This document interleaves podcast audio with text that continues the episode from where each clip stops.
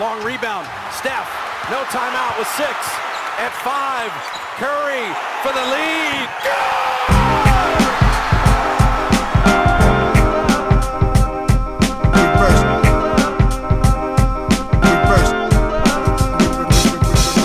The game is game. The game is game. The game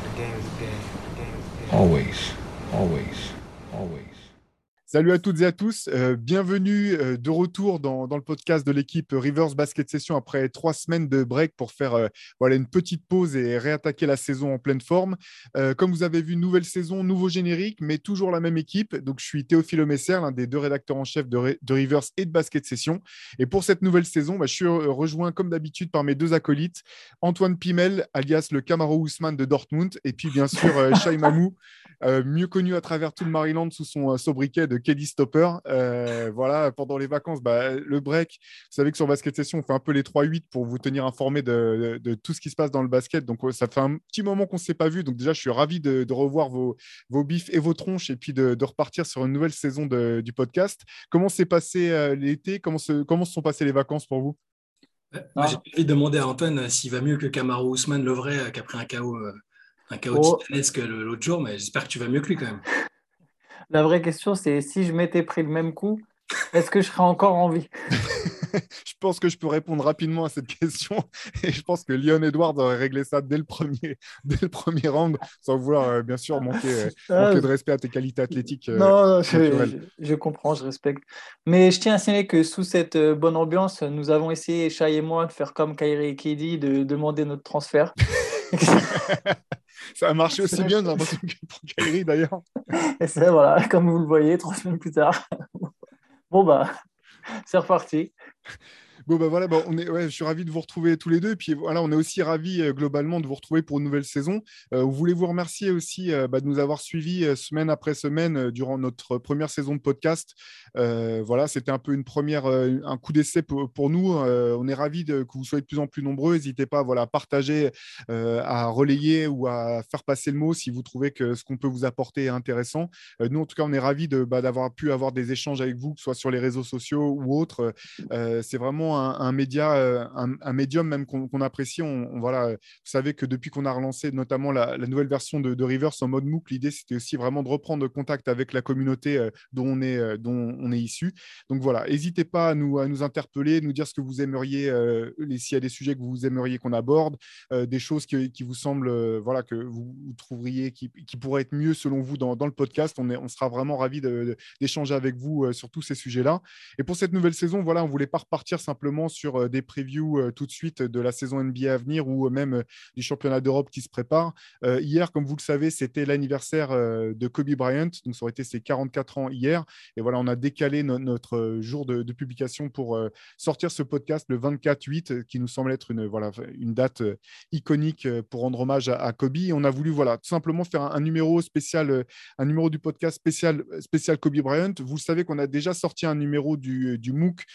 Si vous nous sur YouTube, vous avez euh, voilà, la, couverture du MOOC numéro 5 spécial Kobe derrière, derrière moi. Euh, mais on voulait en reparler un petit peu tous les trois, partager nos souvenirs de, Kobe, ce qu'il a représenté, son évolution en tant que, en tant que joueur et en tant que personne, euh, la trace qu'il laisse en tant que joueur, et puis aussi du fait de sa, mort prématurée dans des circonstances bah, extraordinaires au sens littéral du terme, qui a donné encore plus d'écho, je pense, au personnage et à la légende qu'il a, qu'il a écrite dans le basket. J'ai une question bah, toute bête pour commencer peut-être avec vous, euh, Chai et Antoine. Euh, où est-ce que vous étiez euh, au moment où vous avez appris euh, sa disparition? Qu'est-ce qui vous est passé par la tête quand, quand- les infos ont commencé à circuler? Voilà, comment ça s'est passé pour vous? Moi, j'étais chez moi dans mon salon. je crois que je préparais une news pour le lendemain pour Basket Session. Un truc qui avait rien à voir. Il était super tard.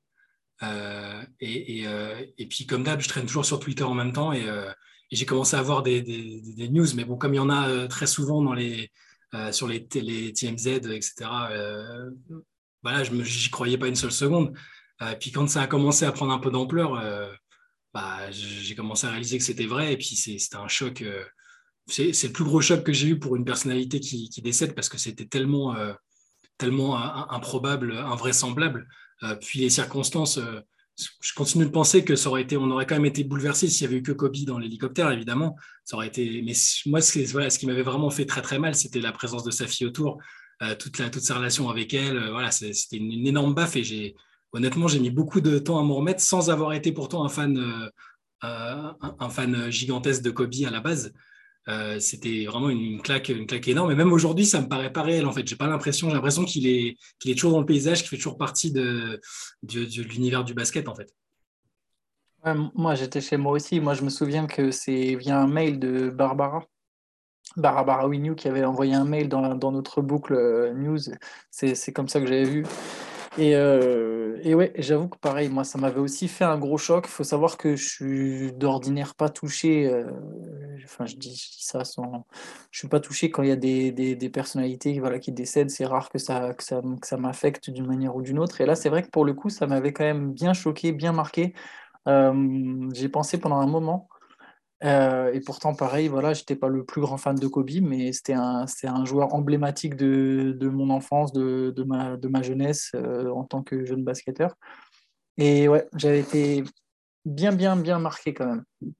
Ouais, bah, comme vous, enfin, je me rappelle, euh, bah, pareil, j'étais chez moi, c'était un dimanche soir, si je si je me trompe pas, et c'est un de nos, euh, voilà, un de nos, un de nos, collègues, euh, Almami, Almami Souma, qui nous, qui nous avait envoyé un message en disant, vous avez vu, Kobe est mort, et comme vous, première chose, c'est d'abord, c'est l'incrédulité totale. Je dis, c'est pas possible. Et comme tu disais, Shai, comme c'était TMZ qui a été le premier à, relayer l'information, tout de suite, bah, tu as quand même des doutes sur l'authenticité de l'information, ça semblait tellement fou.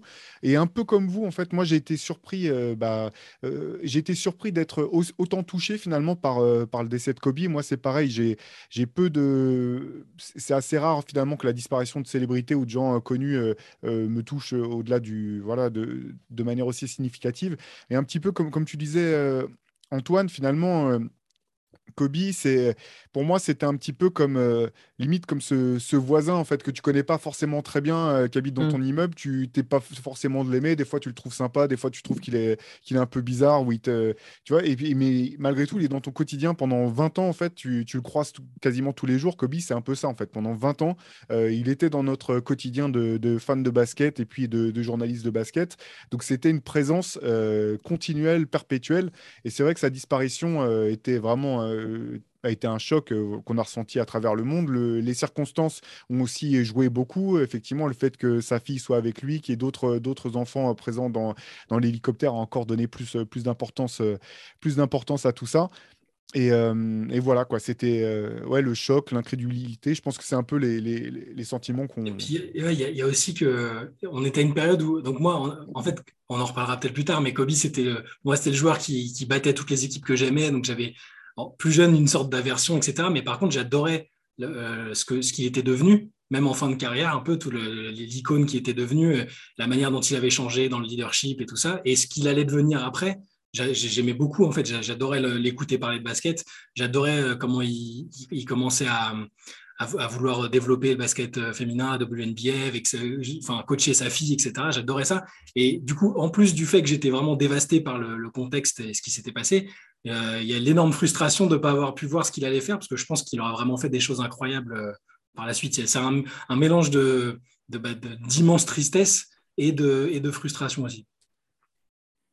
Ouais, complètement. Et puis c'était impressionnant de voir l'écho que ça a eu à travers le monde. Euh, c'est vrai que moi, je suis assez vieux pour avoir finalement le, la, comparaison qui m'est venue euh, assez vite, finalement, c'était le décès de Coluche. Parce que moi, je suis, bon, suis d'une génération qui a, pu connaître Coluche et euh, qui, était, euh, voilà, qui, se rappelle encore de, son décès. C'est vrai que j'avais ressenti à l'époque déjà une espèce de, comment dire, d'onde de, choc qu'avait traversé. Alors, c'était à l'échelle de, la France simplement. Il faut savoir qu'à l'époque, il n'y avait pas Internet, etc. Donc, tu ne peux pas non plus t'attendre à ce que les, les, réactions viennent de partout dans le monde. Mais là, ce qui était impressionnant avec les réseaux, etc., c'était de voir cette espèce d'onde de choc qui finalement a, a résonné à travers euh, toute la planète et, au-delà du, euh, du, monde du basket euh, très largement. Quoi. Tu voyais des, personnalités ou des gens où tu ne savais pas forcément qu'ils aimaient, qu'ils aimaient le basket ou que le basket était important pour eux, mais Kobe, c'était malgré tout, ça représentait quelque chose pour eux. Quoi. et puis les joueurs qui l'apprenaient en direct alors qu'ils ils avaient un match dans la foulée, enfin, c'était incroyable. Les mecs qui s'effondraient à la lecture de la news.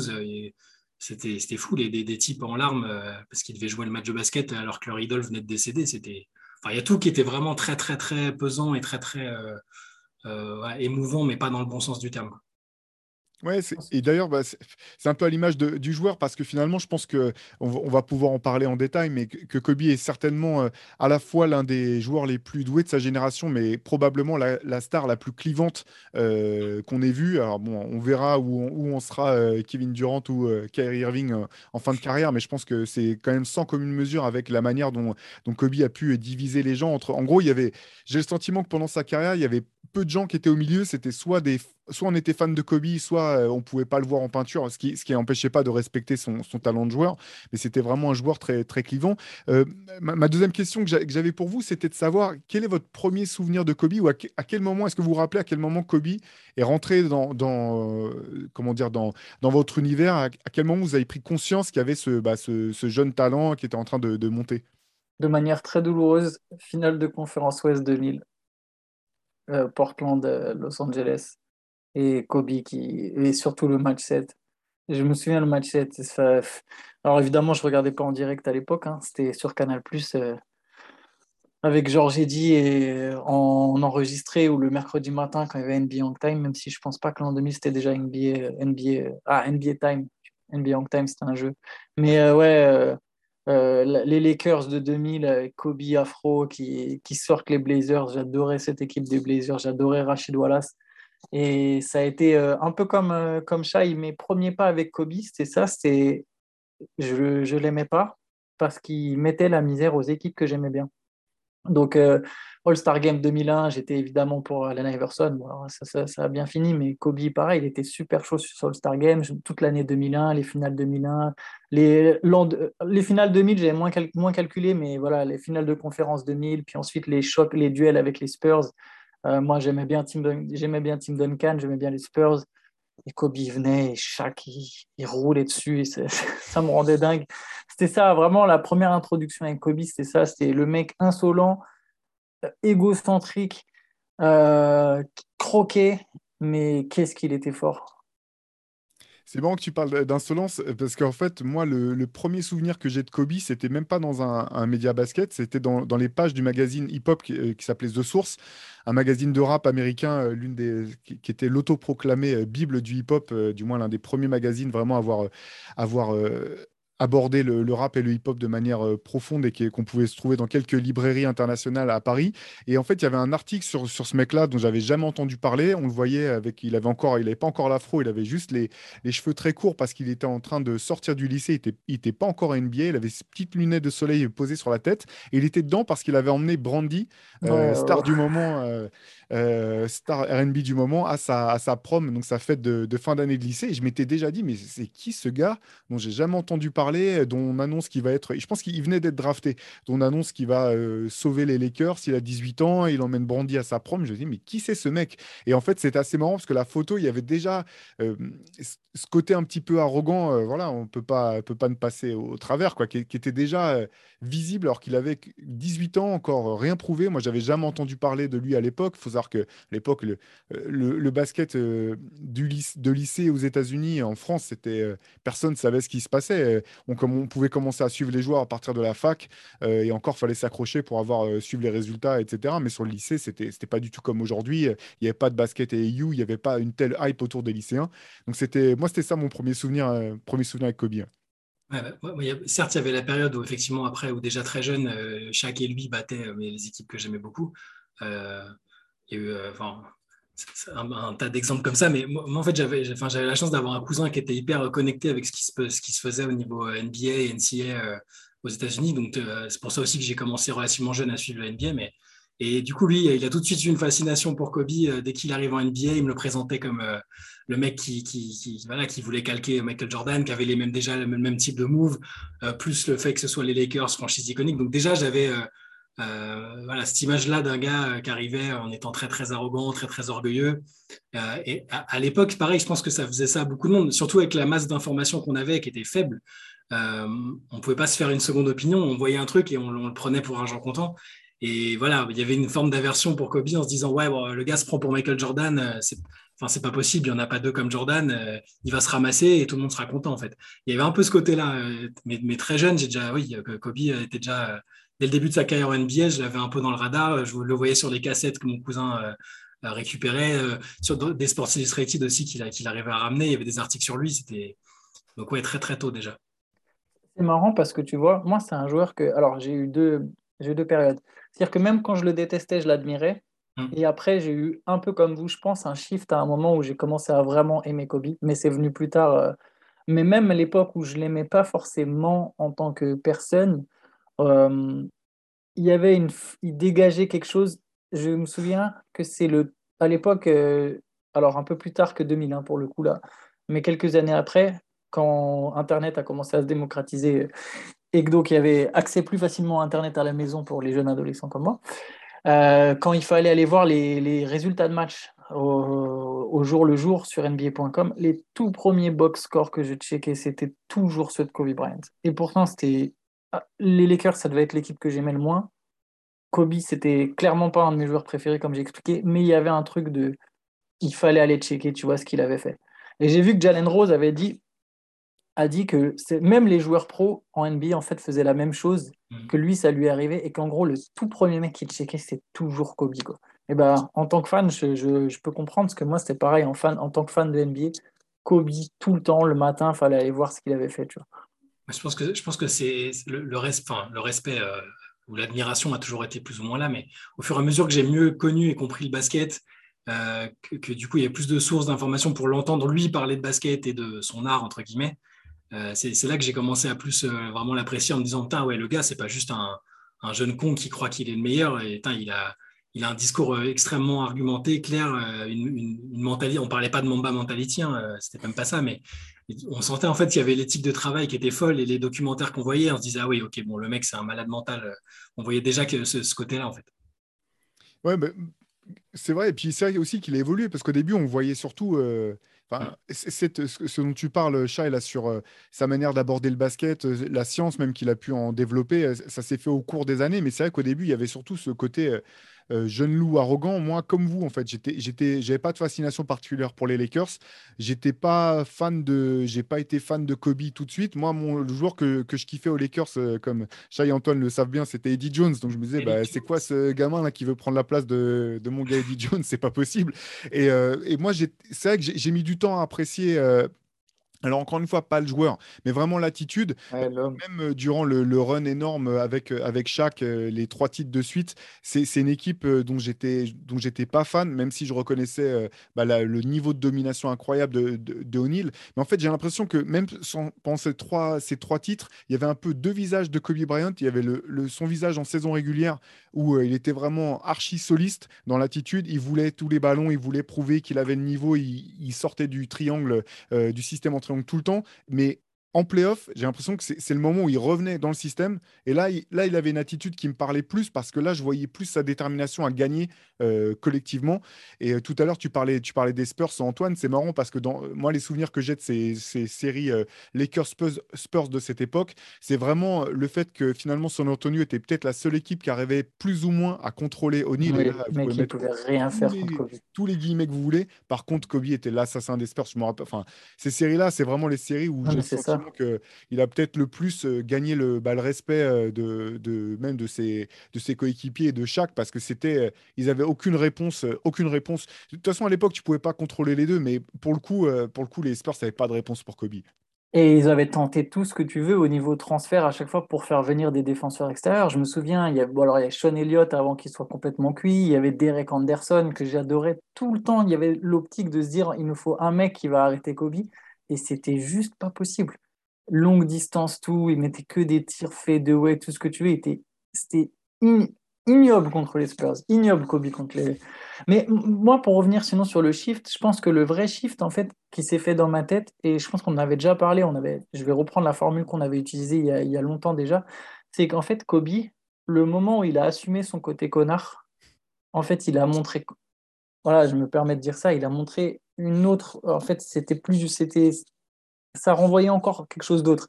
Niveau charisme, le fait voilà, qu'il assume certaines de, certains de, de, ses traits de caractère euh, qui peuvent être voilà, bâtards vis-à-vis de ses coéquipiers, ça donnait tout un, un, autre charme au personnage. Tu sentais qu'il essayait moins de cacher. Euh, tu vois, ça fait bizarre quand certains joueurs, des fois, veulent à tout prix. Je me souviens quand Kevin, alors Kevin Durant, il continue de se chercher, mais il y a un moment où Kevin Durant voulait absolument passer pour ceci ou pour cela, et tu vois, ça colle pas. Et Kobe, pendant longtemps, voilà, il était, ça se voyait que c'était un espèce de, de, gros égoïste, mais, mais compétiteur, ça par contre, je suis d'accord avec toi. Et je sais pas, il essayait de je sais même pas comment expliquer. Faire le genre parfait et en même temps sur le terrain un comportement qui collait pas avec euh, l'image qu'il voulait donner lui. C'est ça, il y avait une espèce de dualité qui était bizarre. Et le moment où, je pense euh, tout simplement lui par maturité, par se dire bon bah fuck it, je suis comme ça, je suis comme ça. Quand il a commencé à, se montrer sous, sous, sous, ce vrai visage entre guillemets, mais en fait il était ça le rendait beaucoup plus agréable et sachant que voilà toujours le niveau de jeu était toujours incroyable, le niveau de d'acharnement, de détermination, de travail était de toute façon incroyable.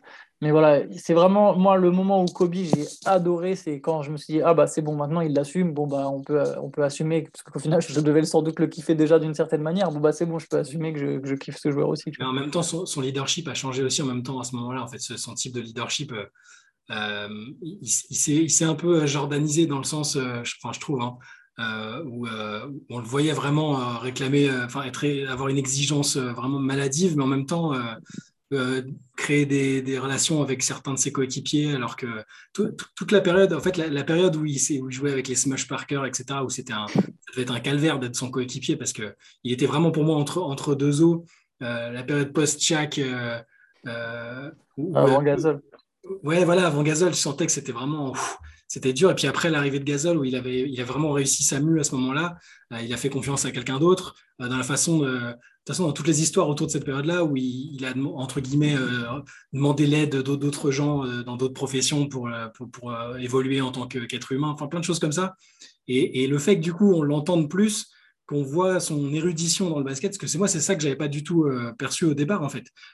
Et, c'est aussi une question médiatique parce qu'on avait moins accès à des choses. Mais moi, vraiment, même avant le back-to-back euh, euh, avec, Gasol, bah, je ne l'entendais pas parler vraiment de basket, de la tactique, de la façon dont il approchait le métier, le sport, tout ça. Et c'est à partir de là où je trouve qu'on l'a vraiment vu sous ce visage-là et ça s'est perpétué par la suite, même au-delà de sa carrière en fait. Ouais, ben, c'est intéressant ce que tu notes là avec euh, quand tu parles de ses relations avec ses coéquipiers, notamment avec l'époque Gasol. Parce que moi, bon, c'est peut-être de la psychologie de, comptoir, hein, vous, me direz, mais j'ai vraiment le sentiment que finalement, après, après la, période avec Shaq, euh, où il a voulu montrer qu'il pouvait gagner tout seul. En gros, c'était ça son challenge, et même il l'a reconnu euh, clairement qu'il voulait pas être attaché à l'image de Shaq tout du long de sa carrière et prendre sa retraite et qu'on dise ouais, mais sans Shaq, tu n'aurais pas gagné. Donc il a voulu gagner tout seul. Il s'est rendu compte que c'était pas possible malgré tout. Et les années avec Smush Parker, on peut dire ouais, il n'était pas entouré, mais s'il n'était pas entouré, c'était avant tout de son fait, c'était, son choix, c'est lui qui a, orienté la, franchise des Lakers dans cette direction-là.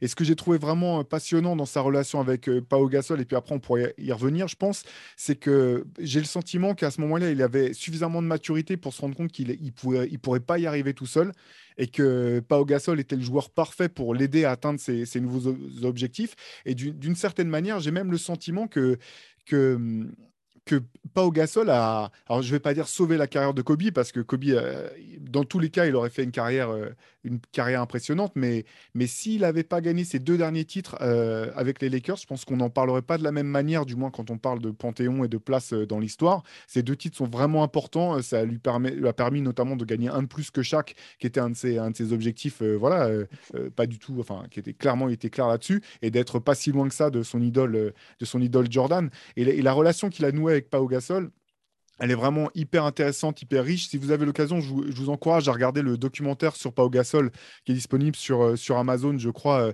qui est vraiment intéressant. Il y a tout un moment où il revient justement sur sa relation avec Kobe, sur le, comment Kobe, dès qu'il est arrivé, euh, l'a tout de suite accueilli comme un, comment dire, comme un égal quelque part. C'est pas pour dire que, que, Gasol était au même niveau de, de starification ou de, ou de niveau de, euh, d'influence sur le jeu que, que Kobe, mais Kobe a, vite senti que c'était vraiment le joueur qui pourrait l'aider à gagner. Et je pense que voilà, il y a eu ce qu'il a eu avec Gasol, c'est ce qu'il n'a pas eu avec, avec, avec Shaq, c'est ce côté, le sentiment de, de, gagner, mais de gagner avec quelqu'un. Et d'ailleurs, c'est intéressant de voir à quel point les Gasol sont restés proches de la famille, de la famille Bryant.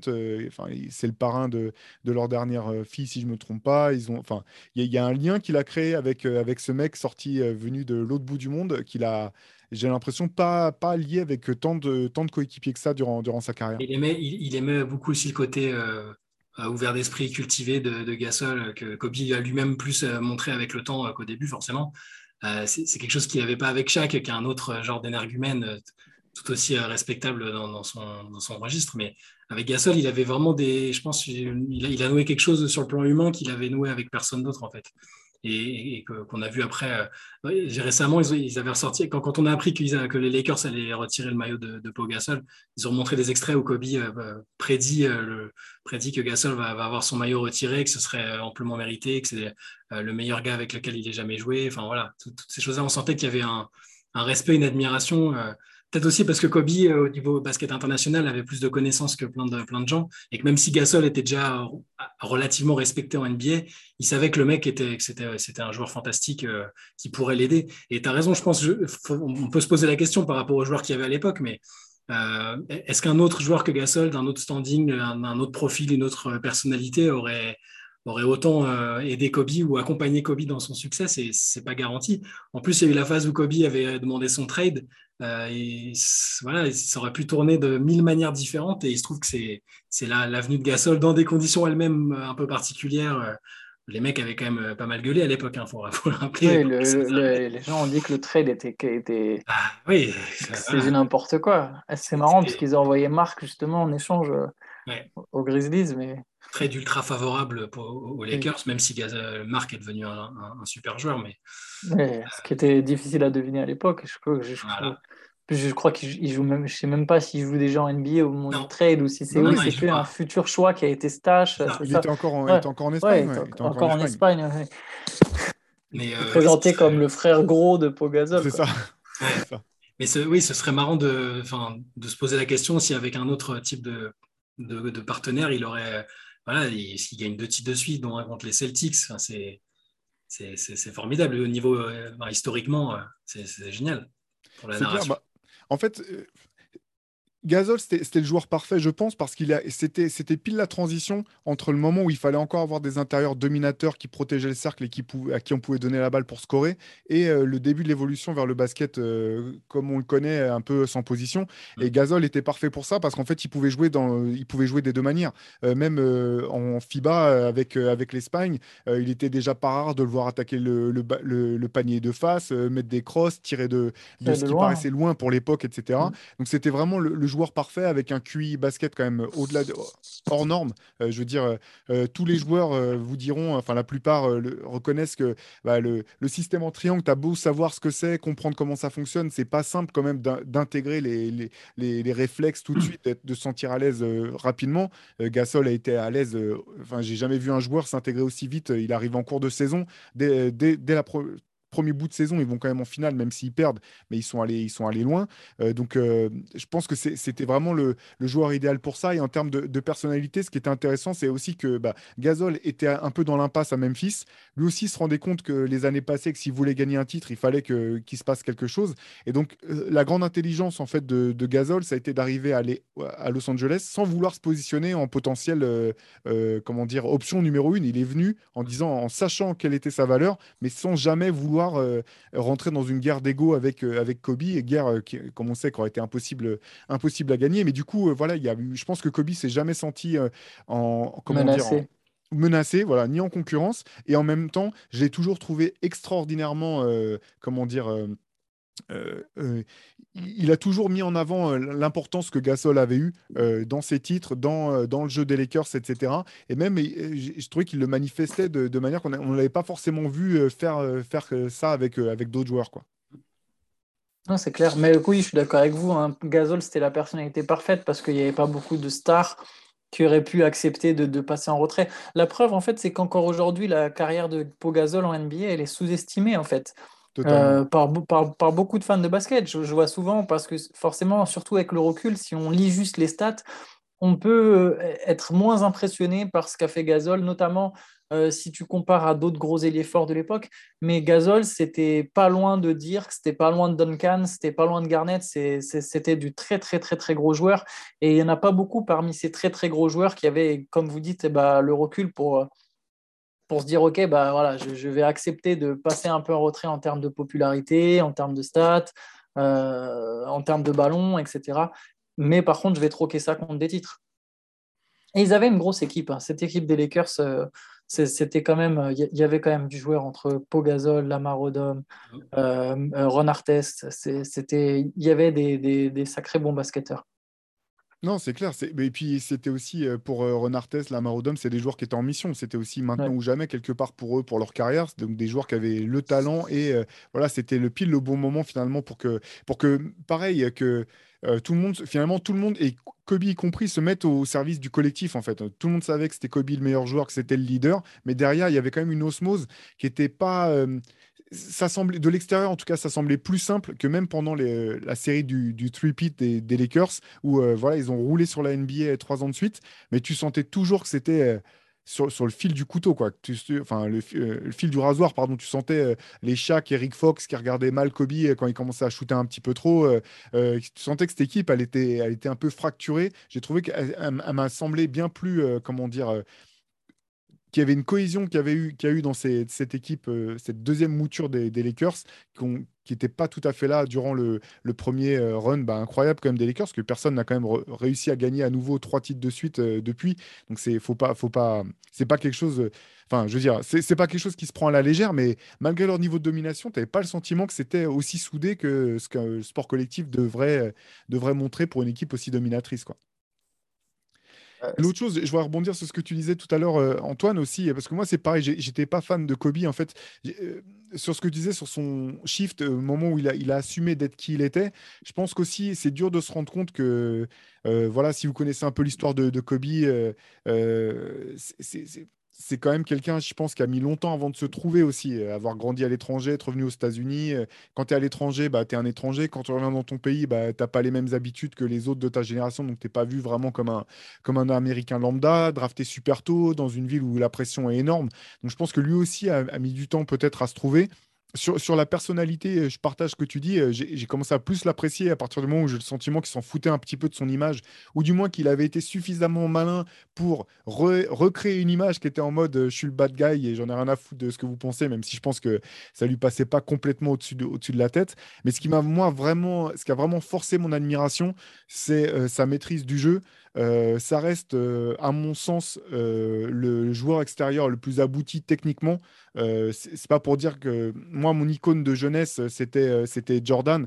c'est pas pour dire que Kobe est meilleur que Jordan, mais je pense que la, panoplie technique de Kobe est sans précédent. Vraiment, je je pense pas qu'il y ait eu un joueur qui maîtrisait autant la technique individuelle que Kobe a pu le faire. Et j'ai une anecdote assez marrante. Je me rappelle du en pleine ligne Sanity, il y avait ce face à face au Madison Square Garden enfin face à face. Kobe savait pas encore qui était euh, Jérémy Lin visiblement, mais il l'a appris ce soir-là euh, avec euh, le match où Jérémy Lin marque 35 points de mémoire. 38, 38, 38, c'est ça. Carton énorme, il met le panier de la gagne, etc. Et je me rappelle avoir vu ce match-là et et bah, mon, épouse qui est basketteuse aussi, je lui dis bah attends, il y, a, cette sensation, enfin ce mec complètement fou au Knicks qui fait la personne l'avait vu venir, viens, je te, je te remontre, on regarde le match ensemble si tu veux, il faut que tu vois ça, c'est dingue.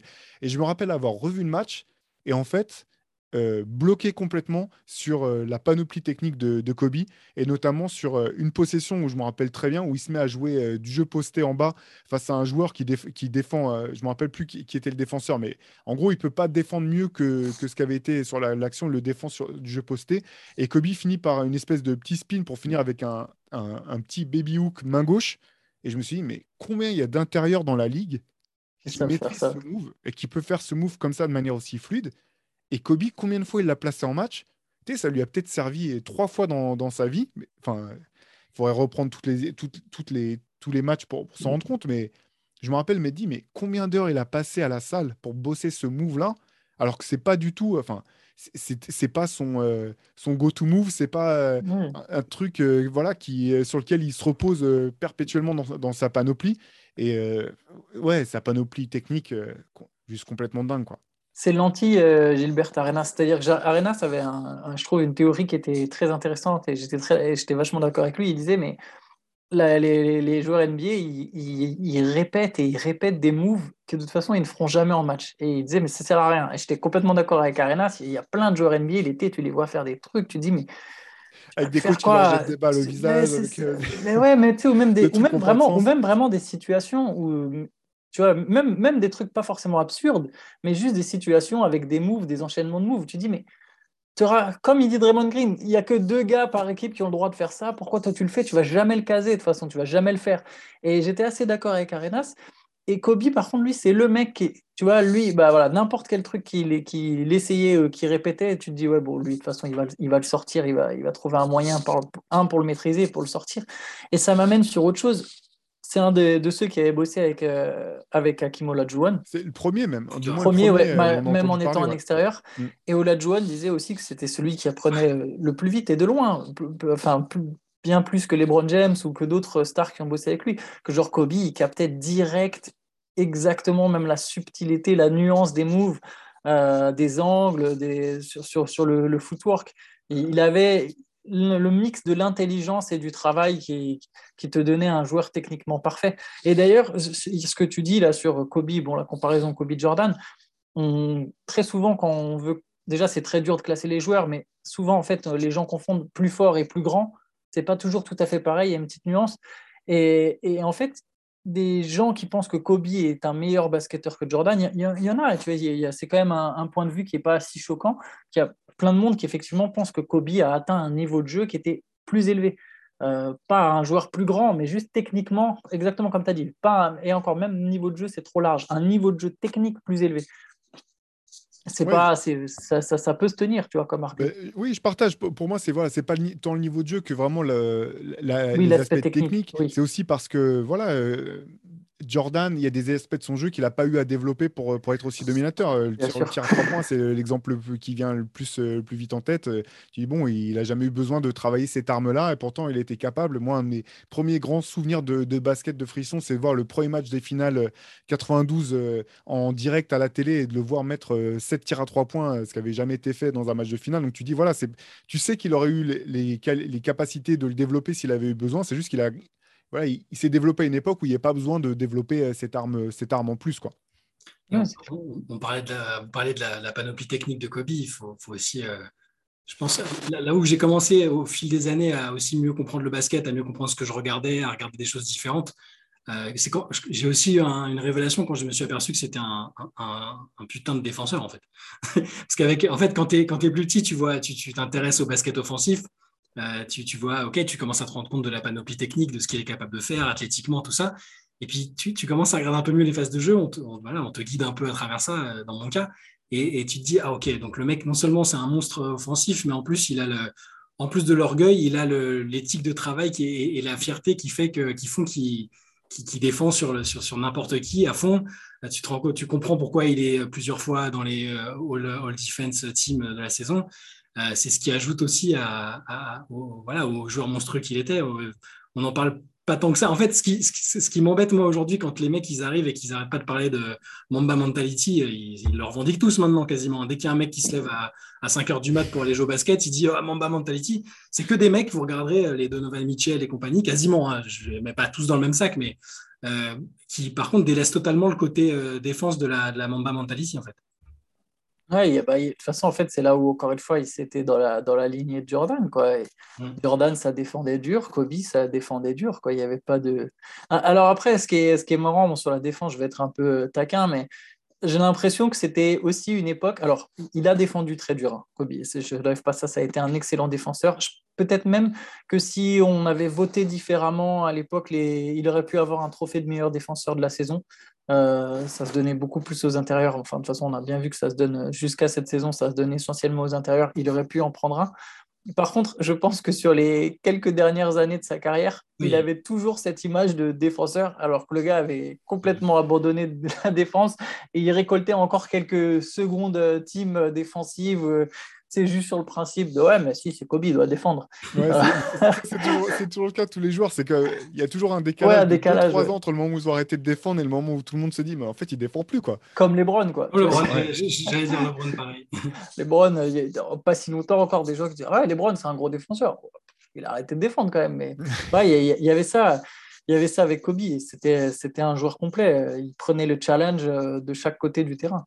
Ouais, parce que je pense que là, effectivement, euh, on est obligé de parler de, ce côté, euh, choses qu'ils partagent avec Jordan. Il y avait quand même cette volonté chez les deux joueurs de détruire l'adversaire, en fait.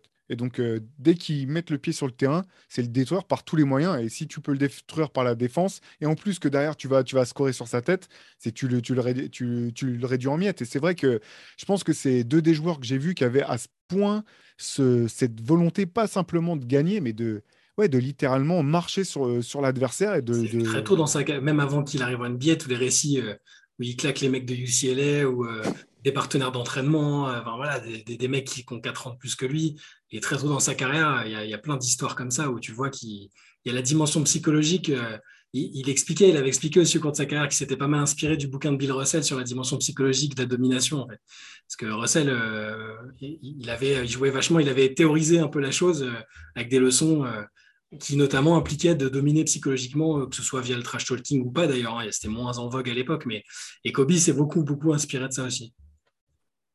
Ouais, de toute façon, c'était voilà, quelqu'un qui était en quête perpétuelle d'informations, de, le moindre truc qui pouvait lui donner une nouvelle façon d'envisager le sport, que ce soit en matant des vidéos de, foot ou en, ou en, se disant bon, bah, euh, Gazol est arrivé, on va parler en espagnol euh, pour se donner des consignes, parce que tous les autres joueurs de la ligue connaissent pas forcément l'espagnol. Enfin, tu sentais que s'il y avait ne serait-ce qu'une chance que la moindre, le moindre truc puisse l'aider à atteindre ses objectifs, il n'allait pas le laisser, euh, le laisser de côté. Il, a, il se saisissait de tout, en fait.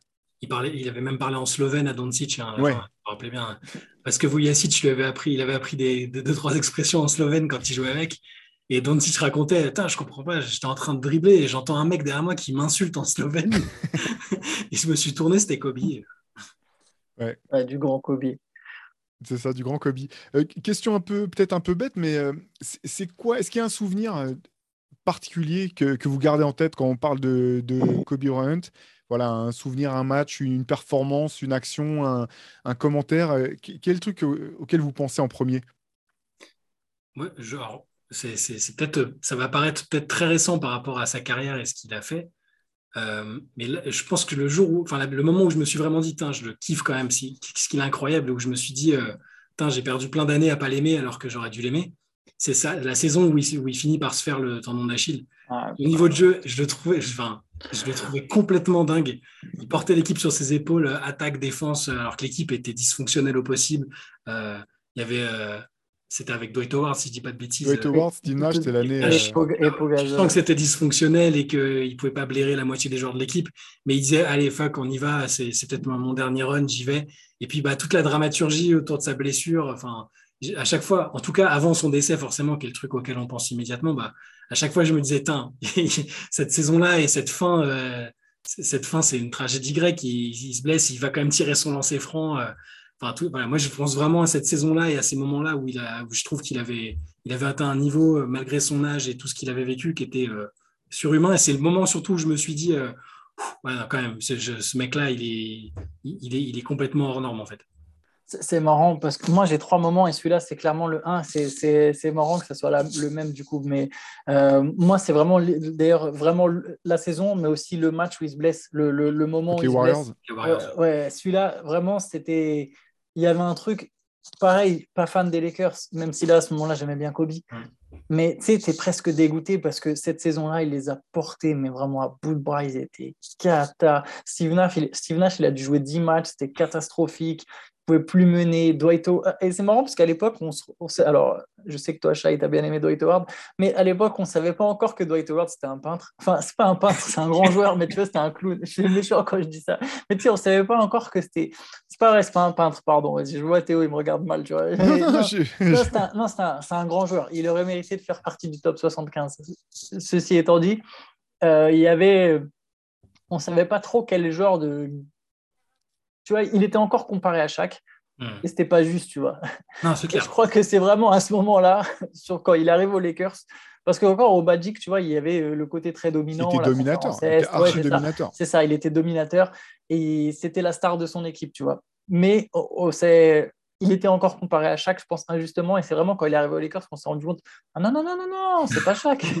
Attends, rends compte, le gars, il est arrivé, c'était le roi Orlando, il jouait avec, la, banane, il était, il était à la cool, il arrive aux Lakers, il dit Ça y est, en gros, je suis arrivé. C'est la célébrité, la plage et tout, c'est trop Kobe devait lui jeter des balles. Avec Kobe, ouais, avec Kobe, on va gagner 4 titres et tout ça. Et là, l'autre, il l'a accueilli, il s'est dit Mais qu'est-ce que c'est que ce ça n'avait aucun sens. Le mec est arrivé, je me suis dit, ils vont jouer du pick and roll comme Nash faisait avec Stoudemire, il va le faire avec euh, Dwight Howard, avec Kobe sur le côté, ça va être impossible à défendre. Et au bout du compte, le mec dit non, non, moi je veux qu'on me donne la balle en bas, je veux, je veux qu'on me donne le ballon comme si j'étais Hakim Olajuwon. Et euh, non, ben moi de toute façon, je suis pivot titulaire à tous les coups, donc il faut sortir pas au gazole qui m'a archi dominé dans les, en finale il y a trois ans. C'est lui qui doit aller sur le banc et tout. Avec tout le monde, faisait, tout, tout le monde tirait la gueule, c'était catastrophique. Et à tel point que même, euh, la fin, rien n'avait de sens. Et même, oh, c'est marrant que vous parliez de ces saisons-là parce qu'il y, a une série de matchs où Kobe on a plus de 10 passes euh, par match. oui, il jouait meneur à place de Nash. Je, me disais, mais c'est quand même un comble. C'est Steve Nash qui va se coller dans le corner en attendant qu'on lui donne la balle pour prendre des jump shoots. Alors que c'est peut-être le meilleur meneur créateur de sa génération. Et c'est Kobe qui crée du jeu. Enfin, tout, tout allait à l'envers. Euh, c'était vraiment, ouais, c'était quand même un cirque pas possible. Quoi. Mais, l'ironique, c'est que c'est, enfin, l'ironie, c'est que c'était vraiment du pic Kobe, qui était vraiment, vraiment très, très fort. Et cette blessure, c'est dommage que, bah, même s'il finit sur ce match à 60 points, c'est, c'est quand même jamais redevenu le même joueur. Quoi. le tendon d'Achille à cette époque, c'était pas comme. Euh, j'ai l'impression que même si c'était il y, a, il y, a, un peu moins de 10 ans, tu le soignais pas de la même manière, c'était pas tout à fait pareil. Euh, tu revenais quand même pas le même joueur. Il y avait ça. Il y a deux autres choses. Après, bah, forcément, les 81 points, euh, ça. Euh, On va pouvoir en reparler de toute façon. Je Et moi, et un truc un peu plus insolite, entre guillemets, la série de playoffs contre les Suns, euh, où justement il a Smush Parker et tout, et il les pousse en 7 matchs. en étant. Et, donc, tu vois, il, peut-être c'est peut-être là qu'il s'est rendu compte qu'il ne pouvait pas gagner tout seul. Parce que si je dis pas de conneries, c'est 2007. Donc c'est l'année d'après qu'il récupère Pogazol. C'est 2006 Non, 2006. C'est 2006 peut-être. J'ai un doute sur l'année. Mais c'est pas loin de. C'est soit 2006, soit 2007. C'est une des deux. Et, euh, et, mais il peut pas gagner tout seul. Mais il passe vraiment pas loin quand même de sortir les Suns quasiment tout seul en étant. Alors que pourtant, il y avait du client hein. entre Rajabel, ouais, c'était équipe incroyable. Boris Dio, Sean Marion, il y avait des mecs pour défendre. Mais il était. Il était c'est 2006. Ah, c'est 2006. Alors, du coup, est-ce qu'il y a déjà Boris Dio Oui, il y a déjà Boris Dio. Ouais. ils, ont, ils, ont, ils, ont, ils ont des mecs à envoyer en défense, tu vois. Et, et malgré ça. L'équipe autour de lui, Smush Parker, Luke Walton, Kwame Brown, Lamar Odom dans le 5. Et sur le banc, Vujacic, Devin George, Brian Cook, Ronny Turiaf et Andrew Bynum qui, qui jouait une minute. Euh. Oui, et Bynum qui avait 18 ans, quoi. C'est ça. Ouais, Parker, à, part la Marodome, c'est. Game 7, Smush Parker, 36 minutes. Euh, Luke Walton, 32 minutes. Enfin, c'est dur. Et c'est pas ce match-là, quand même, dans, à la fin du Game 7, où euh, j'ai le souvenir, du... il y a un match contre les Suns dans ces années-là, où Kobe refuse quasiment de tirer en deuxième mi-temps. Je ne sais pas si c'était ce match-là ou pas. sur le Game 7, il finit à 24 points, à 50%, donc c'était quand même propre. Mais... Ok, combien de tirs? Euh, Sur 16 seulement. Je pense que c'est ce match-là. 16 à la mi-temps, il était à 16 à la mi-temps. Je pense que c'est ce match-là. Ah, oui, c'est en 2006.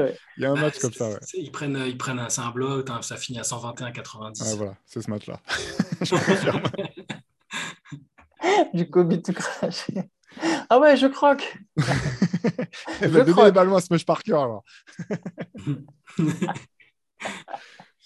Moi, le souvenir que j'ai, c'est marrant, je vais revenir encore une fois sur euh, des trucs avec, euh, avec Gasol, c'est Kobe avec euh, Kobe aux Jeux Olympiques, à la fois en 2008, le match de finale contre l'Espagne, où voilà, bah, il met un panier ultra. Alors que Team USA est encore une fois ah, poussé dans ses retranchements. Il sauve Team USA.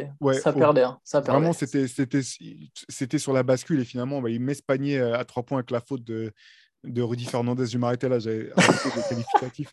Euh, bref, il y, a forcément ce match-là. Et puis, il y a aussi en 2012, parce que moi, j'ai eu la chance d'être présent euh, aux Jeux Olympiques de 2012.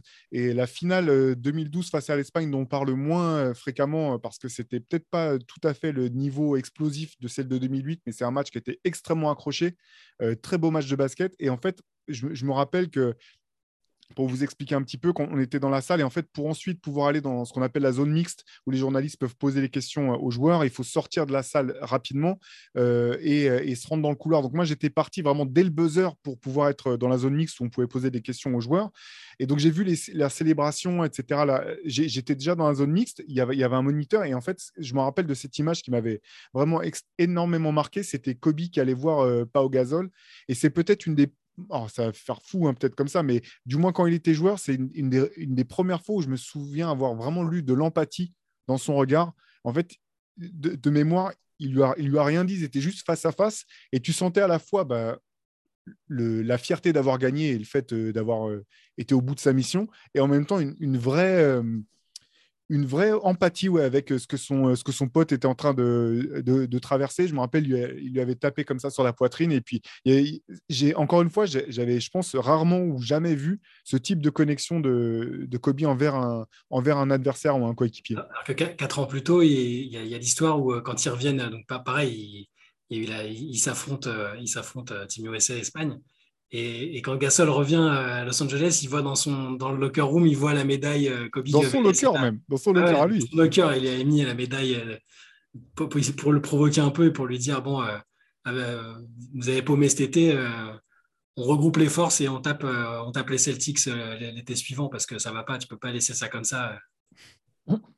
Ouais, encore une fois, tout, tout Kobe en deux, deux, campagnes. Et du coup, à l'inverse, est-ce que vous avez un pire souvenir de Kobe ou un, alors, c'est très large comme ça, mais soit un match où il, où il est trouvé insupportable, un match où il s'est troué, un match où vous vous, êtes dit oh, il en fait trop. Est-ce que vous avez un, un, souvenir de ce type? C'est juste toutes les fois où, comme on parlait, où il battait les équipes que j'adorais, où je me disais, en fait, parce que je connaissais moins bien le basket et que j'avais pas la bonne analyse, mais je me disais, euh, presque ah c'est cheaté, c'est bon, tu joues avec Shaq, arrête de faire le malin, tu vois.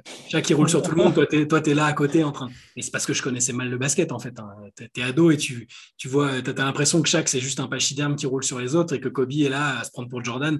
C'était très réducteur parce que mais à 14, 13, 14 ans, si tu connais pas bien, tu c'est ce que tu penses. Et du coup, quand je l'ai vu taper euh, bah, les, les Sixers d'Iverson que j'adorais, les, les, Nets avec Jason Kidd qui est mon genre préféré, bah, et à chaque fois, je le voyais en me disant, ah, il m'insupporte. Euh. Et dans ma tête, je, pense que je l'identifiais comme un joueur surcoté, qu'il n'était absolument pas.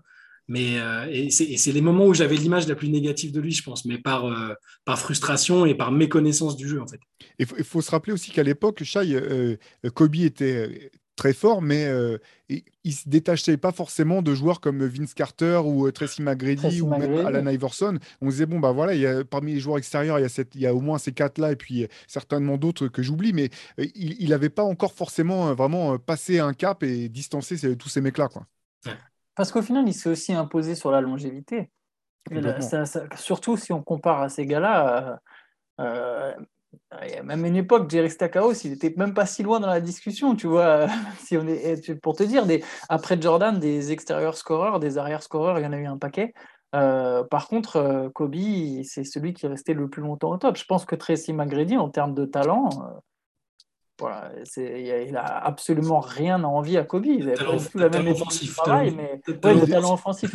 ah, t'es mauvaise langue, il défendait aussi à Toronto. Tracy moi, j'adorais Tracy McGrady, c'était un joueur quand même ah, incroyablement fort. À Orlando aussi, mais ouais, je trouve qu'il n'a jamais, euh, jamais atteint le talent défensif de Kobe. Ils, ont jamais, ces gars-là, euh, alors Carter a fait une longue, très longue carrière, celui qui a fait la plus longue carrière en NBA, Vince Carter, 22 saisons, mais, euh, mais, pas, mais voilà, en tant que star, ça s'est arrêté beaucoup plus tôt. Kobe, vraiment, dans la, dans la durée, il y, avait quelque chose d'assez exceptionnel. Et il a gagné. Oui, il a gagné, oui, bien sûr. Et il a gagné, il a gagné en tant que première option, il a gagné, ça c'est sûr, il a gagné. Alors, alors, alors que, que, ces gars-là, Timac a eu quand même quelques belles équipes et il n'a jamais pu. Euh, enfin, à Houston surtout, même si eux, il y a eu les blessures à chaque fois, mais ils n'ont jamais réussi à faire euh, ce, que, ce, que, ce que Kobe a, jusqu'où a pu mener les. Ah, je me suis emmêlé, mais vous avez compris. Euh, et sinon, pour revenir sur ta question de, de, match, non, pas vraiment, un peu comme Shai. Bon, les matchs où. Mais c'est pas des matchs où il en fait trop, c'est des matchs du coup où il te fait mal parce qu'il est fort. Par contre j'ai pas le souvenir de avoir vus en direct, mais c'est vrai que tu peux trouver des, actions de Kobe où tu le vois shooter par-dessus. Euh, bah, pour le coup, dans la série contre les Suns, si en 2006, il y a des moments vraiment où il le fait. Euh, ça, je peux m'en souvenir un peu. J'ai pas une action précise, mais je me souviens qu'il tirait par-dessus 2, 3, 4 mecs, peu importe. Et tu en vois beaucoup des actions comme ça. Et bon. Et il y a un moment où, pareil, les gars, tout à l'heure, on parlait des gens qui, des, joueurs qui essayent de, suivre son, son, son de reprendre son héritage. Jason Tatum, à un moment, pas l'an dernier bien sûr, mais l'année juste avant, euh, il y a quand même un moment où tu te dis non, il n'a pas tout à fait capté quand même ce que c'était vraiment le Kobe qui fait gagner, tu vois. Avec des tirs forcés, euh, genre ah non, mais je, suis le meilleur, donc là, ah, c'est bon, je, je, crois en moi, Mamba Mentality, je vais le mettre. Non, c'était pas toujours ça non plus. Euh, en fait, la Mamba Mentality, me gonfle plus. En tout cas, la manière dont elle a interprété, la manière dont euh, elle a été presque, presque devenue un outil de marketing, me gonfle plus que n'importe quel match de Kobe dans sa carrière. Non, mais je comprends parce que c'est un, petit peu ce que tu disais, Shai, tout à l'heure, c'est que le mec qui se lève à 4h du matin et va mettre hashtag Mamba Mentality et genre, tu enfin. C'est, devenu euh, bah, comme, comme tout, de toute façon. Euh, après, c'est, aussi une création de Kobe. C'est aussi un truc forcément qui a été repris de manière marketing, etc. Donc maintenant qui est totalement galvaudé. Mais c'est vrai que le, on en fait beaucoup autour de, autour de ce terme-là. Quoi. Ce qui est marrant, ça me fait penser à un truc, il y a un truc marrant quand même avec Kobe qui est très propre à Kobe, c'est qu'en fait là, on en avait déjà parlé Théo, toi et moi, c'est notamment quand on avait le fait ce MOOC sur Kobe, c'est que Kobe, tu peux sortir n'importe quelle anecdote, tu sais, de, de, de, workout, ah il se levait à telle heure, il faisait tel truc, tu sais pas tout à fait si c'est vrai. Justement, en fait, comme c'est Kobe, tu dis ouais, ça se trouve, c'est possible. ça, aurait été un autre monde, tu dirais mais n'importe quoi, il vient vendre ça pour faire du truc, tu vois. Et quand c'est Kobe, les histoires comme ça, genre ouais, il a il s'est levé à 4 heures, il était là 3 heures avant tout le monde. Tu te dis ah peut-être, tu vois, peut-être, euh, peut-être qu'il y a le truc, qu'il y a le, qu'il y a le machin. Alors pourtant c'est complètement con. D'ailleurs c'est, pour ça aussi, je reviens un peu sur la Mamba, Mamba mentality. Je me souviens à une époque de Jimmy Butler qui se levait à 2 ou 3 heures du matin pour faire des workouts. Mais n'importe quel mec de, qui, qui de médecin du sport ou quoi te dira mais c'est complètement con en fait. tu sais, si tu veux vraiment être performant, c'est absolument débile d'aller t'entraîner à 2 ou 3 heures du matin, tu vois. Donc c'est, mais pour te dire jusqu'où le vice a été poussé, c'était sous le fond, sous fond de Mamba Mentality. Ah regarde, on est des durs, Kobe s'entraînait à 5 heures, ben nous à 3 heures, on ah non, ça sert à rien. Tout, le côté, tout, le côté, légende urbaine, enfin on a cru que on a pu croire que c'était des légendes urbaines, euh, que ce soit juste avant ou après son décès, euh, il y en a plein qui l'ont quand même corroboré, tu vois, avec des trucs de, où tu te dis euh, c'est complètement taré, mais en même temps, ça te montre à quel point le gars est acharné. mais qui sort dans le désert du Nevada, un rassemblement de Team USA, alors que les mecs ils sont déjà censés s'entraîner à 7 heures, et lui, à 4 heures du mat, il demande à un mec du staff d'aller louer des vélos pour une sortie dans le désert, et il arrive et il enchaîne direct avec l'entraînement. Mais bah, c'est des trucs qui, les enfin, après, à la différence de, des gars d'aujourd'hui, et peut-être qu'il l'aurait fait s'il avait, été, s'il avait grandi 20 ans plus tard, mais il n'était pas trop dans la, dans la médiatisation du truc dans un premier temps. Il c'était un peu le bouche à oreille, genre putain, Kobe, il a fait ça, tu te rends compte euh, Et, il, était moins en besoin de représentation là-dessus. Il le faisait, il imposait son éthique de travail euh, très euh, staccanoviste et, et c'était à prendre ou à laisser. Quoi. Non, mais c'est trop ça, en fait. C'est qu'il y, a tellement d'anecdotes folles qui ont été corroborées que derrière, en fait, tout semble ah, potentiellement possible. Quoi. On dit, ouais, il a été bossé avec un, astrophysicien de MIT pour, euh, pour euh, progresser sur ses passes main gauche, ou euh, il a été faire deux heures de, de spéléo avant le match 7 des finales. En fait, tu dis, non, mais c'est trop dingue. En même temps, tu dis, il est quand même tellement, il était quand même tellement taré que c'est, il y a peut-être un fond de vérité quelque part, quoi. Bah oui. Et ben moi, moi, le pire, souvenir, en fait, c'est, c'est, on en parlait un petit peu face aux Suns, mais en fait, c'est un match contre les Kings. Allez, je pense que c'est dans la saison 2003-2004 avec tous les, les remous qu'on connaît. Il y a Gary Payton dans l'équipe, il y a Karl Malone, il y a Kobe qui, est, en train, qui est en plein procès pour, pour, pour viol, voilà, suite à une affaire qui s'est passée en Colorado. Donc, histoire, enfin, bref, saison hyper compliquée avec les joueurs qui trouvent qu'il est, qu'il est trop égoïste lui qui fait les allers-retours entre le tribunal et les matchs. Bref, c'est le bordel complet. Et je me rappelle d'un match contre les Kings où là encore, il a refusé de shooter, je crois, pendant toute la deuxième mi-temps. Et quand les, journalistes sont venus lui poser la question de savoir bah, qu'est-ce qui s'est passé, et je me rappelle qu'il avait simplement dit non, mais c'était la meilleure défense que j'ai jamais affrontée de ma vie.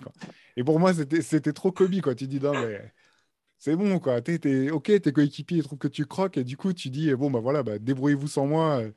Moi, si c'est comme ça, je vais juste faire des passes, on va voir qui, est, qui, qui sont les vrais joueurs dans cette équipe. Donc c'est à la fois pire souvenir dans le sens, bah, tu te dis, bon, bah, c'est quand même quand tu es un athlète professionnel et que tu veux gagner, c'est pas des manières de, de fonctionner. Et en même temps, avec le recul, et puis quand on a vu son évolution en tant que joueur, tu dis, bon, bah, mais c'est c'est tout Kobe. Et finalement, limite, tu t'en souris, t'en rigoles et tu trouves que c'est un truc, un truc marrant à ajouter à sa, légende. Quoi.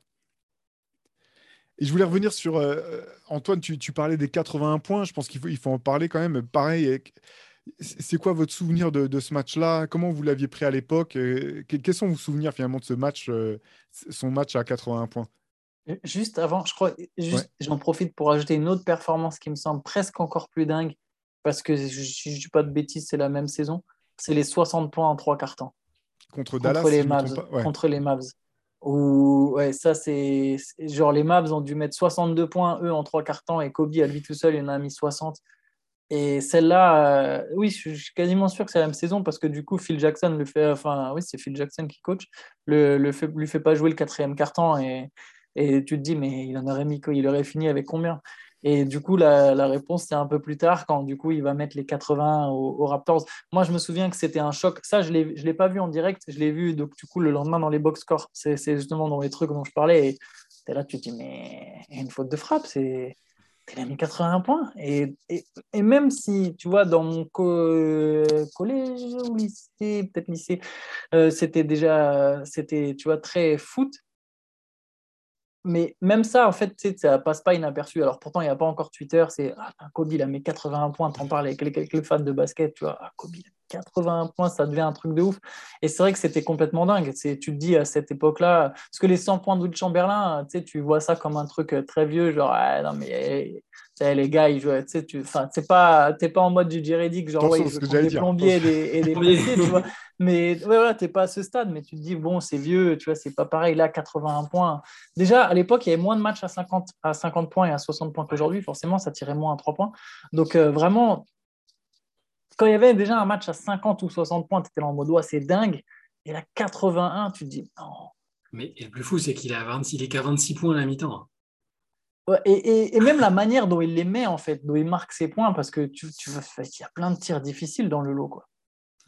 C'est, l'étendue de sa panoplie offensive. Quoi. Moi, je me souviens, alors je sais plus, je, sais plus très clair, je sais plus si je l'avais vu, euh, parce que non, YouTube n'existait pas encore, on est d'accord, hein, je dis pas de bêtises. 2006. il n'y avait pas de match dessus. c'est 2007 ou c'est ah, En fait, je, me souviens avoir vu. Je ne sais même pas si c'est 2007 ou 2000. Je ne sais plus si c'est dans une émission ou euh, dans une. Bref, je ne sais plus, mais je, je, je revois, je, sais qu'après, je, me rappelle sa déclaration après où il dit. Euh, il, fait genre, euh, bah non, ah, vous, ça vous a peut-être surpris, mais moi, là où je me suis dit, ouais, il est tellement arrogant ce con. il, dit, non, non, mais moi, vous peut-être que ça vous a surpris, mais moi, je sais que j'ai 70, 80, 90 points, 100 poinns dans, dans les mains s'il faut. il avait dit ça, alors, complètement dans le plus grand des calmes. et, et, et, ce, que je, ce, que, ce, qui, ce qui était cool après, c'était, mais bon, c'était plusieurs années après, mais c'est que quand, quand, euh, Jalen Rose a commencé à être un peu dans les médias euh, en tant que consultant, euh, au final, c'est un des premiers à avoir été aussi populaire pendant un temps. Où à chaque fois, c'était le running gag Ah, t'as pris les 81 points de Kobe. après, vous avez fait le spot publicitaire avec Kobe et Jalen Rose aussi, qui est, qui est, génial. J'ai bien aimé tout le mythe autour de ce, ce truc-là. Ouais. dans le spot, il demande un. C'est quoi un martini. un martini avec 81 olives. 81 olives. c'est ça. Mais ouais, bah, c'est moment tu, tu parlais de faute de frappe, euh, Antoine, parce que moi, c'est pareil, en fait. Bon, c'est l'époque, de toute façon, il n'y avait pas les réseaux sociaux, etc. Tu disais que tu l'as pas vu en direct, de toute façon, il n'est pas passé en direct, du moins, il n'est pas passé en oui, direct. il n'est pas passé, sûr. Et moi, je me rappelle, voilà, m'être levé, avoir euh, ouvert mon ordinateur euh, avec mon modem de l'époque pour charger ESPN, regarder les résultats. Et je me rappelle avoir vu 81 points et, enfin, vraiment avoir regardé la date, je me suis... le premier truc qui m'est passé par la tête, je me suis dit, bah, c'est un poisson d'avril, en fait. Et avoir regardé la date, tellement j'étais dans l'incompréhension de ce en fait. Et donc, euh, pareil, bah, à l'époque, le match, les même. Il y non, je, suis sûr, en tout cas, je ne sais pas si YouTube était déjà lancé, en tout cas, tu ne pouvais pas voir de match dessus. J'avais dû télécharger le match en trouvant, je ne sais plus si c'était par des plateformes de peer-to-peer ou des trucs, euh, les, les, délires de l'époque, euh, quand on voulait voir des, des matchs, ça m'avait pris toute la journée pour télécharger le match et le mater. Et à l'époque, je, bossais pour, euh, pour l'hebdomadaire Basket News, euh, voilà l'ancêtre de, Basket Le Mag. Et je me rappelle qu'il y avait eu un débat euh, au sein de la rédaction. Je crois qu'il avait donné lieu d'ailleurs à un article. c'est ça, il y avait eu un article de confrontation de deux avis entre Fabien Friconnet et Thomas Bergeron, qui a écrit le livre qui est derrière moi, derrière, sur, sur, Kobe, où la question c'était de savoir si 81 points dans un match, c'était la fin du basket ou pas, quelque part. Est-ce que c'est encore un sport collectif si tu mets 81 points dans un match? Et je me rappelle que je pense que je crois que c'est Fabien Friconnet qui avait regardé tout le match en, entier pour compter le nombre de passes de Kobe et pas des passes décisives, des passes tout pas Des passes tout court. Et c'était un chiffre qui était absurde en fait, ça, ça, avait absolument aucun sens. Et en même temps, ce qui avait le moins de sens, euh, enfin, moi je me rappelle être sorti de ce match en me disant ce qui est fou, c'est que s'il n'avait pas mis 80 points, les Lakers n'auraient pas gagné ce match. C'est ces trucs où tu te dis, euh, parce qu'il y avait eu toute une polémique, euh, enfin, vous vous en rappelez forcément là quand, euh, quand David Booker a mis, je sais plus combien, plus de 70. Avec tous les Suds qui l'ont laissé, mais ils perdent et les Suds dans une passent la balle. Tu te dis, bon bah voilà, là c'était le cirque, c'était juste pour qu'il mette ses points. Ou le dernier match de la saison régulière où les, les, Spurs avaient abreuvé David Robinson de, de, de ballons juste pour qu'il finisse. Son meilleur marqueur. Voilà, exactement. Là, pour le coup, c'est un match où si Kobe met pas ses 80 points, jamais les Lakers euh, sortent euh, de ce match vainqueur. Euh, et, tu parlais de Jalen Rose, la vraie question, c'est mais qu'est-ce que foutait Sam Mitchell à pas envoyer une prise à deux? C'est absurde. De... Mec qui t'en met 50, 60, tu dis, bon, il y a un moment, c'est absurde de pas avoir vu que bah, qu'il il, allait leur faire gagner le match. Parce que le truc intéressant dans cette perf, malgré tout, c'est que ça se termine par, par une victoire, alors que les Lakers ont été menés l'essentiel du match. Quoi. Sam Mitchell qui est élu coach de l'année euh, l'année suivante. Hein. On peut en reparler du fait que Sam Mitchell a été élu coach de l'année et jamais ni euh, Eric Spolstra ni, euh, il a vécu là-dessus. il a vécu là-dessus pendant ni, ni Jerry Sloan, allais dire. Exactement. Ah. exactement. il avait Sam Mitchell, il a vécu là-dessus pendant, pendant des années après. Hein. Ah bah oui, c'est le principe. C'est le, le, principe de, de toute façon des, des élections de coach de l'année. C'est toujours, toujours très particulier quoi. Mais c'est une saison complètement insane de Kobe. Hein celle-là. C'est vraiment l'année où, bah, on parlait tout à l'heure de façon de cette équipe. Euh, de toute façon, c'est, on était sur 2006. C'était celle où on parlait de la série de playoffs contre les, les Suns. Mais c'est, la même année, du coup. C'est, la même année et c'est, du n'importe quoi. Je veux dire, l'équipe, on, voilà, on a parlé tout à l'heure de l'effectif. C'est, il, il, fait à lui tout seul. il, il arrive à porter cette équipe en playoff. Et, je sais pas, il devait être à 34, 35, 36 points de moyenne sur la saison. Euh, c'était, c'était, c'était du Kobe dans tout ce que ça représente sur le côté soliste, mais en même temps dans tout ce que ça représente sur le côté exceptionnel, tu vois. Ouais, bah c'est le moment où il a finalement eu l'équipe, enfin, pas l'équipe qu'il voulait, mais où euh, les Lakers l'ont dit bon, bah tu veux porter l'équipe, porte l'équipe. Et donc je pense que c'est aussi ce qui lui a permis voilà, de tester, euh, euh, voir, voir jusqu'où il pouvait aller. Donc individuellement, des choses très fortes. Après, collectivement, bah, c'était pas, pas possible de gagner en étant voilà, seul, seul à ce point, seul à ce point. Mais ouais, saison, euh, saison vraiment intéressante. Au final, vous, euh, pour, euh, pour résumer un petit peu, qu'est-ce que vous retenez de Kobe? Quelle est la trace qu'il laisse, selon vous, par-dessus tout? Moi, en tout cas la, trace qu'il laisse moi dans, chez, moi, c'est vraiment le, le, côté bourreau de travail à un point surnaturel et qui, qui, en vient à générer des, ce qu'on aurait pris autrement pour des légendes urbaines. Quoi et, toute la manière dont il a ouais, presque théorisé euh, cette éthique de travail, cette culture du, travail. Euh, euh, et, le fait qu'en fait, il, soit arrivé en revendiquant quasiment d'être, de vouloir faire au moins aussi bien que Michael Jordan, ce qui paraissait, enfin, surtout à l'époque, ça paraît complètement dément d'arriver et de dire oui, bah, moi je vais arriver, je vais faire, je, me revendique de lui et je vais faire pareil, je suis le même joueur, je serai peut-être meilleur. En gros, c'est plus ou moins ce qu'on pouvait lire entre les lignes de ce qu'il voulait faire. Et le fait qu'il s'en soit autant approché, c'est pour moi, c'est quand, on a connu Jordan, c'est fou de se dire qu'il y a un mec qui soit autant approché de lui euh, techniquement, euh, physiquement, athlétiquement, euh, et même en termes de palmarès, même si leurs carrières sont différentes. c'est moi, c'est ça que je retiens, c'est qu'il il, il, a survécu à, la hype qui s'est lui-même lui mis sur la tête. Moi, j'aime bien ce parallèle avec Jordan aussi parce que tu sais, on dit souvent que les fils de superstars, ils, ils atteindront jamais le niveau de leur père parce que ça met trop de pression. Sur ce parallèle, en fait, Kobe, il s'est lui-même un peu décrété fils de Jordan et, malgré, et lui a réussi, comme, voilà, comme tu disais, à s'en rapprocher au maximum. Donc, c'est c'est quelque chose, je trouve, d'important dans, la manière de, voir Kobe.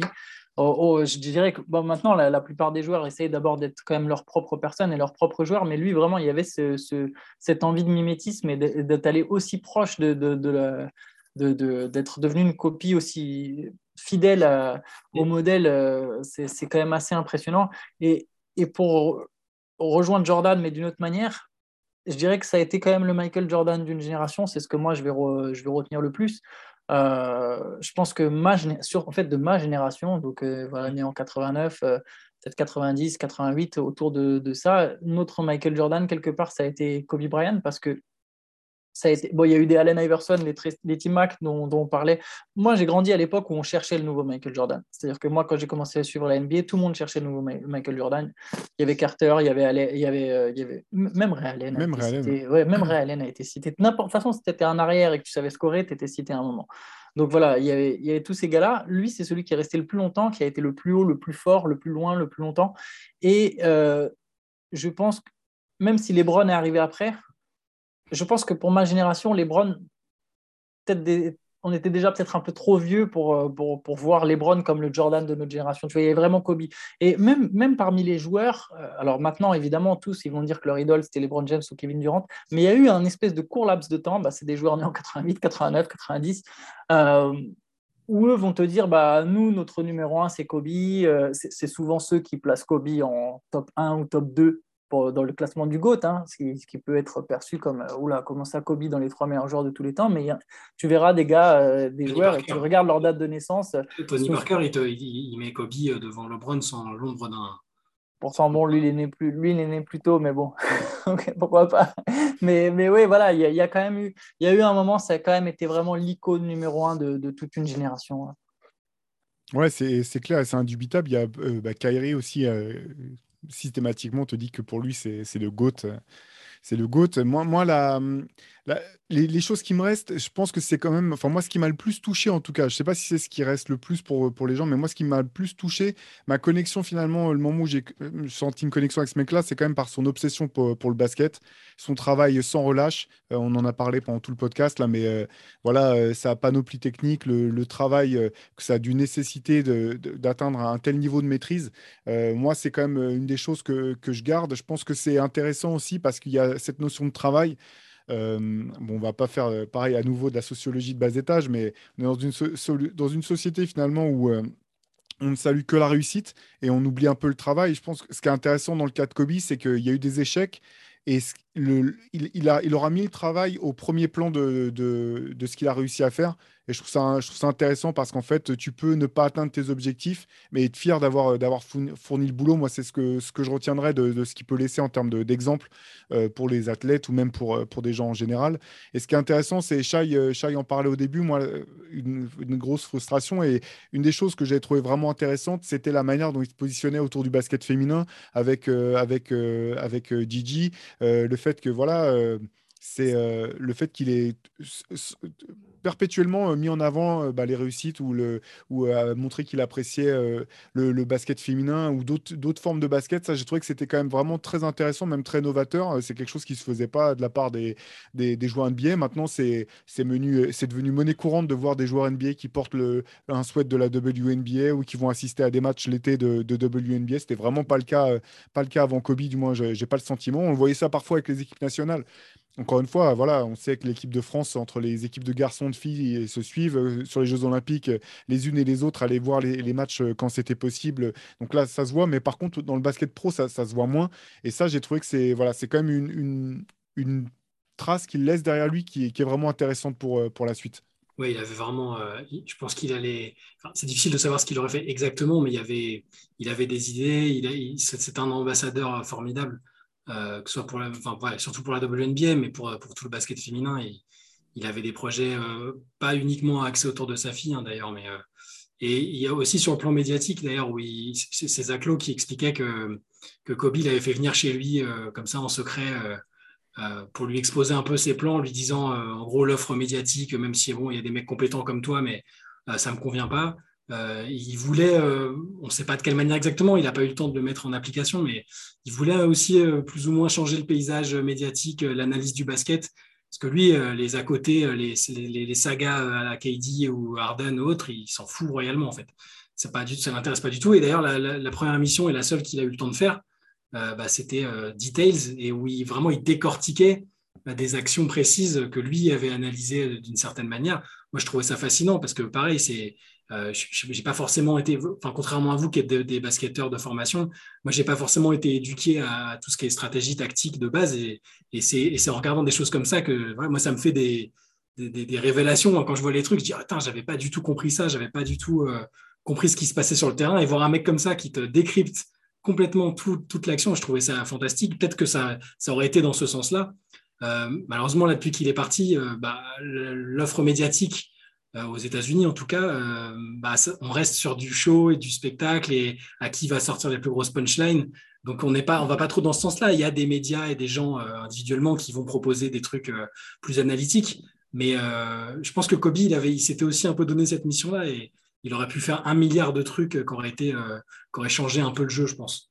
C'est très intéressant ce que tu amènes parce que tu vois, souvent, depuis qu'il est mort, bah voilà, on sait comment, marque, comment fonctionne le pathos, et on sait, voilà, parler de Kobe, c'est toujours. Euh, il y a quand même beaucoup de monde qui se revendique de Kobe Bryant. Pas que parmi les joueurs, aussi parmi les médias, parmi les fans. Mais en fait, l'ironie, c'est qu'on, comme tu viens de le mettre en avant, on s'éloigne vachement du message de Kobe Bryant, en fait. Tout, tout ce qui, la manière dont le basket et dont la NBA est traité, euh, c'est exactement ce que redoutait Kobe Bryant. Il avait senti cette, euh, ce shift. Enfin, je pense qu'il y avait, ça fait un moment que c'était, déjà en cours, mais il sentait que ça s'éloignait de plus en plus du jeu. Ça lui faisait peur, ça lui déplaisait. Et au final, on est. Là, je suis sûr que le 24-8 ou le 23-8, bah, tu peux retrouver 50 euh, posts sur Kobe Bryant sur Twitter, tu vois, de médias, mais au final, tous ces médias, et des fois nous compris, même si on essaye de faire de notre mieux, bah, on s'éloigne tous du jeu, tu vois, quelque part.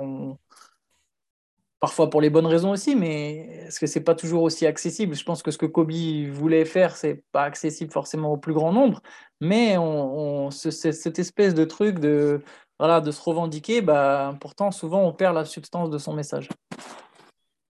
Ouais, bah, de toute façon, euh, c'est intéressant ce que, ce que vous dites tous les deux. Effectivement, je pense qu'il n'avait pas imaginé que Kendrick Parkins, par exemple, serait un consultant euh, pour ESPN pour parler de basket.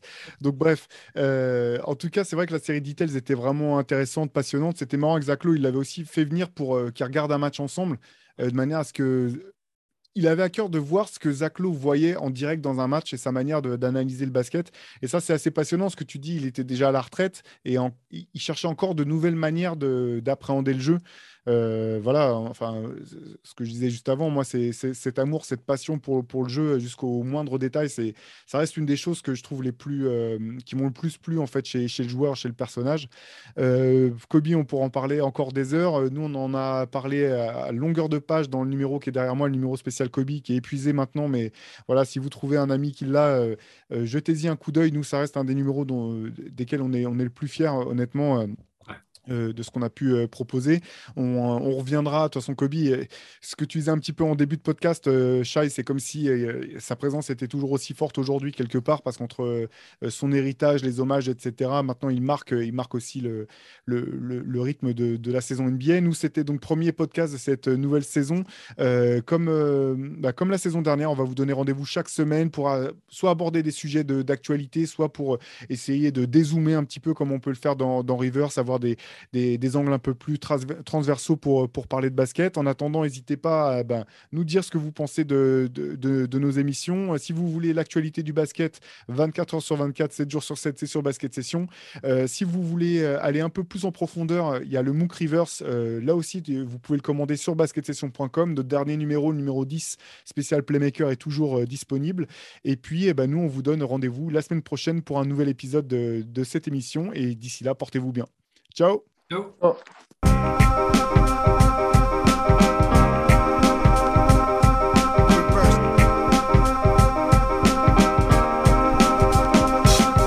Game is out there, and it's either play or get played.